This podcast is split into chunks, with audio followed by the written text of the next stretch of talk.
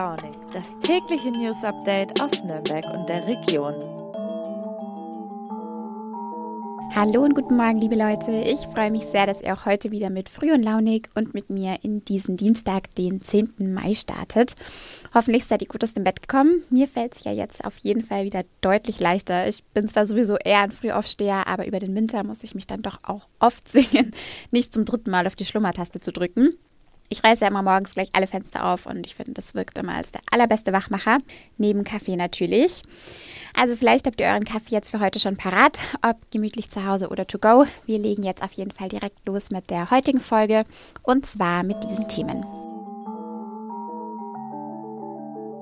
Heute sprechen wir über sexistische Motive auf Volksfestbuden, über eine Ausstellung an der Lorenzkirche und darüber, wie realistisch Cyberattacken auf unsere Trinkwasserversorgung sind. Ja, gestern ist das Nürnberger Volksfest nach der Verlängerung zu Ende gegangen und vor allem für die SchaustellerInnen freut es mich jetzt nach der schwierigen Corona-Zeit wirklich sehr, dass es endlich wieder möglich war. Und ich glaube, vielen BesucherInnen und Besuchern ging es genauso. Es war ja auch wirklich einiges los dort. Manche Motive auf den Buden- und Fahrgeschäften sind aber fragwürdig und in Stuttgart werden die dort dargestellten Frauen jetzt künftig angezogen. Bei mir ist jetzt meine Kollegin Alena zu Gast. Kannst du uns noch mal kurz zusammenfassen, was da eigentlich los war? Ja, genau. In Stuttgart gab es eine Diskussion über die Abbildungen auf Schaustellerbuden. Also die Stadträtin der Grünen hat ja darauf hingewiesen, dass viele dieser Darstellungen sexistisch und rassistisch sind und in Stuttgart gab es sogar 2020 einen Beschluss vom Stadtrat, dass keine diskriminierenden Abbildungen auf städtischen Festen mehr gezeigt werden dürfen. Aber sie hat eben da Hinweise von BesucherInnen dieses Volksfests erhalten, dass das halt absolut nicht der Fall war. Und daraufhin hat sie sich eben mit dem dortigen Schaustellerverband in Verbindung gesetzt und die haben jetzt eine Lösung gefunden, dass einige dieser Abbildungen von Frauen eben angezogen werden. Das heißt, dass einfach die Bilder dieser Frauen, wo die zum Beispiel nur einen sehr knappen Bikini oder einen sehr knappen BH tragen, dass die so, das sozusagen ein bisschen aufgefüllt wird, dass das sozusagen alles bedeckt ist. Okay, und wenn man sich jetzt auf dem Nürnberger Volksfest mal umschaut, dann finden sich auch dort auf einzelnen Buden zum Beispiel halbnackte Frauen im Bikini oder halt solche, die ihre Brüste nur mit den Händen bedecken.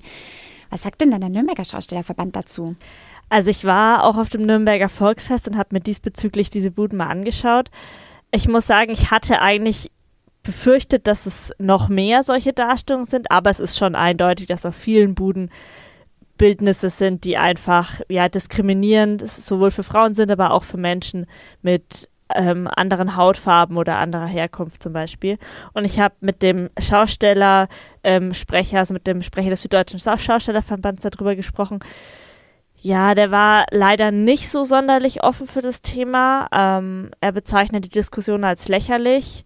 Ähm, ich kann es irgendwo auch verstehen, weil er halt sagt, die Schausteller wurden jetzt, ähm, hatten eine wirklich schwere Zeit, sie durften zwei Jahre lang nicht arbeiten ähm, und jetzt mit solchen kritischen Themen zu kommen, ist natürlich schwierig für diese Gruppe, aber natürlich ist es ein Thema in Nürnberg waren die, der Schausteller Sprecher zumindest leider nicht so sonderlich offen für diese Diskussion. Okay, ja, wie du sagst, das ist schon irgendwie verständlich, aber es geht ja jetzt auch nicht darum, dass man das von heute auf morgen ändert.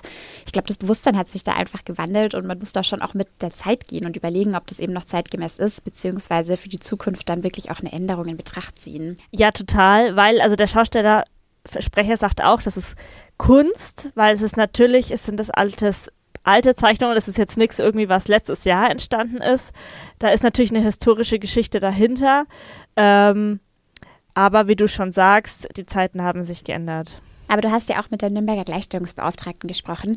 Wie beurteilt sie denn die Situation?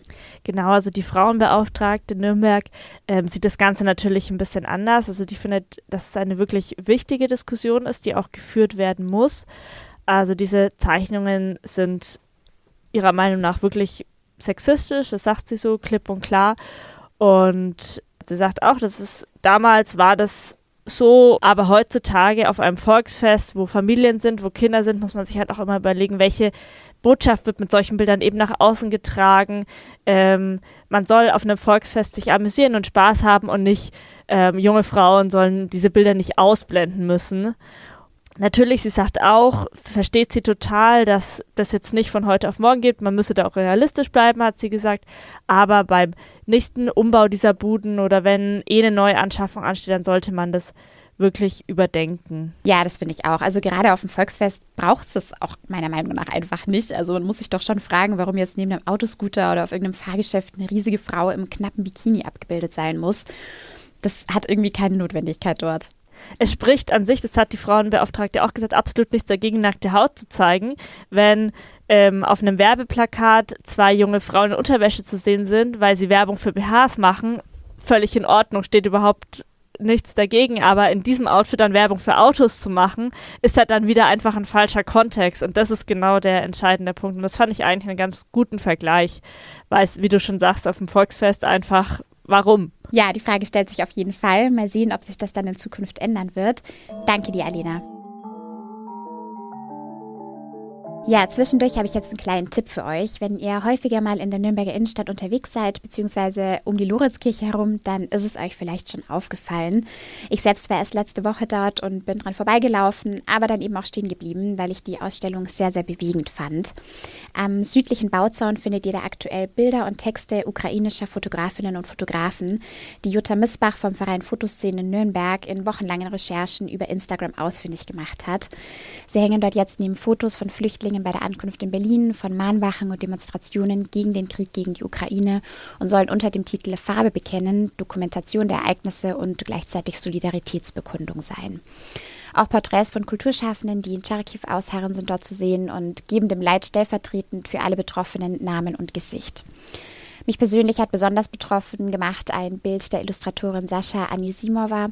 Sie hat ein völlig zerstörtes Haus in ihrer Straße fotografiert. Die Fassade existiert nicht mehr, man kann also so in die offen klaffenden Räume blicken. Und da hinein hat sie mit weißem Stift Menschen eingezeichnet, so wie sie früher dort gelebt haben, in ihrem friedlichen Alltag, im Sessel sitzend oder Einkäufe die Treppe hochtragend. Und ja, zeigen eben diesen Alltag, den der Krieg zunichte gemacht hat. Also schaut dort gerne mal vorbei, wenn ihr mögt. Ich finde, es lohnt sich wirklich sehr und es ist eine ganz, ganz tolle Aktion, weil es auch einfach ganz wichtig ist, dass wir uns weiterhin immer wieder vergegenwärtigen, was dort passiert. Und gerade durch diese persönliche Note, durch die Fotografien und die Geschichten dahinter hat es nochmal eine ganz andere Intensität. Cyberkriminelle, die die EDV eines Wasserwerks manipulieren und unsere Wasserversorgung gefährden. Das ist wirklich eine absolute Horrorvorstellung und mich persönlich erinnert das immer ein bisschen an das Buch Blackout von Mark Ellsberg, falls ihr das kennt. Da geht es zwar jetzt im speziellen Fall um die Stromversorgung, die attackiert wird, aber es ist äh, trotzdem natürlich ein vergleichbares Szenario. Und im vergangenen Jahr ist in der Kleinstadt Oldsmar Florida tatsächlich sowas passiert. Ein Hacker wollte dort die Chemikalienzufuhr in einer Wasseraufbereitungsanlage derart in die Höhe schrauben, dass es für die Bürger unter Umständen gesundheitsgefährdend geworden wäre. Ein IT-Spezialist hat den Cyberangriff aber Gott sei Dank rechtzeitig bemerkt und konnte die Einstellungen dann auch wieder korrigieren. Mein Kollege André Ammer hat nachgeforscht, ob ein derartiges Szenario eigentlich auch bei uns möglich wäre. Hi André, gab es denn solche Anschläge auf kritische Infrastruktur auch schon bei uns in Bayern? Hallo Katja. Ich weiß es gar nicht, äh, weil als ich diesen Termin äh, beim Landesamt für Sicherheit in der Informationstechnik hatte, da hat sich der Herr äh, Kleffel, der Präsident des LSI, sehr bedeckt gehalten. Hat er gesagt, will er aus Sicherheitsgründen nichts dazu sagen. Es sind schon einige erfolgreiche Anschläge publik geworden. Zum Beispiel damals in Dettelbach. Da ist damals die ganze EDV des Rathauses äh, verschlüsselt worden und äh, die Bürgermeisterin hat damals auch ein Lösegeld gezahlt an diese Cyberkriminellen. In Dingolfing gab es jetzt auch einen Fall, da ist auch die ganze EDV lahmgelegt worden und es ist sogar schon mal in Sachsen-Anhalt ein ganzer Landkreis so betroffen gewesen, dass dort der Katastrophenzustand ausgerufen werden musste. Okay, du schreibst, dass jetzt besonders die bayerische Trinkwasserversorgung im Fokus des Landesamtes für Sicherheit in der Informationstechnik, also kurz LSI, liegt. Warum denn? Weil es da ganz einfach sehr schnell äh, gesundheitsgefährdend bzw. vielleicht sogar lebensbedrohlich für die Menschen werden kann. Also wenn jetzt zum Beispiel die Software eines Rathauses lahmgelegt wird, dann ist das sehr ärgerlich, wenn ich was jetzt äh, mir diesen oder jenen Antrag nicht abholen kann.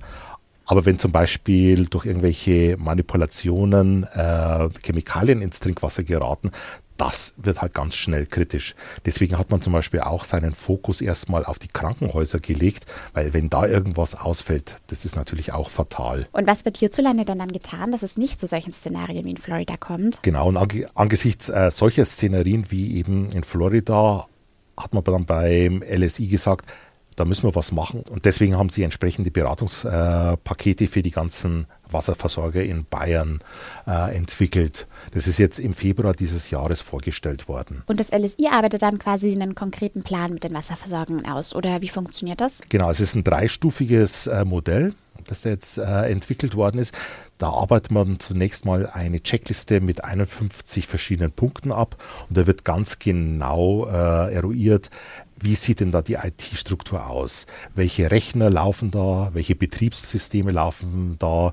Welche Firewalls gibt es? Ähm, welche äh, Mitarbeiter haben Zugang zu diesen Rechnern? Wie müssen die sich authentifizieren? Können die zum Beispiel auch irgendwie von einem Smartphone aus sich in die Software einwählen und wie ist das gesichert?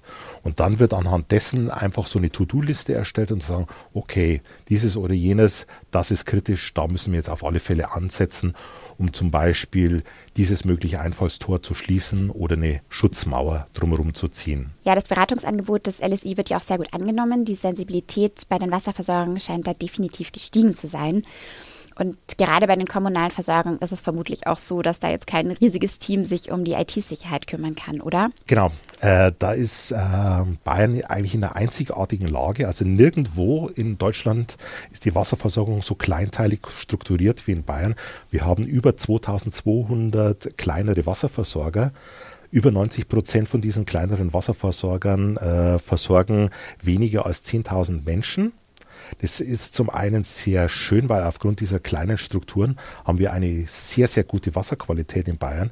Die Kehrseite der Medaille ist, dass eben dann natürlich nicht so viel Personal und so viele Ressourcen äh, dafür äh, eingesetzt werden kann, sich um diese IT-Sicherheit zu kümmern. Und da braucht es natürlich auch Fachleute. Aber wie gesagt, da hat äh, man dann beim LSI entsprechend kompetente Ansprechpartner. Super, das beruhigt auf jeden Fall. Vielen Dank dir, André. Ich habe zu danken. Und damit verabschiede ich mich auch schon wieder für heute von euch. Ich hoffe, ihr habt einen tollen Dienstag. Genießt das Wetter, wenn es bei euch, wenn ihr den Podcast hört, auch so toll ist wie gerade bei mir. Und schaltet gerne morgen wieder rein. Ich würde mich auf jeden Fall freuen.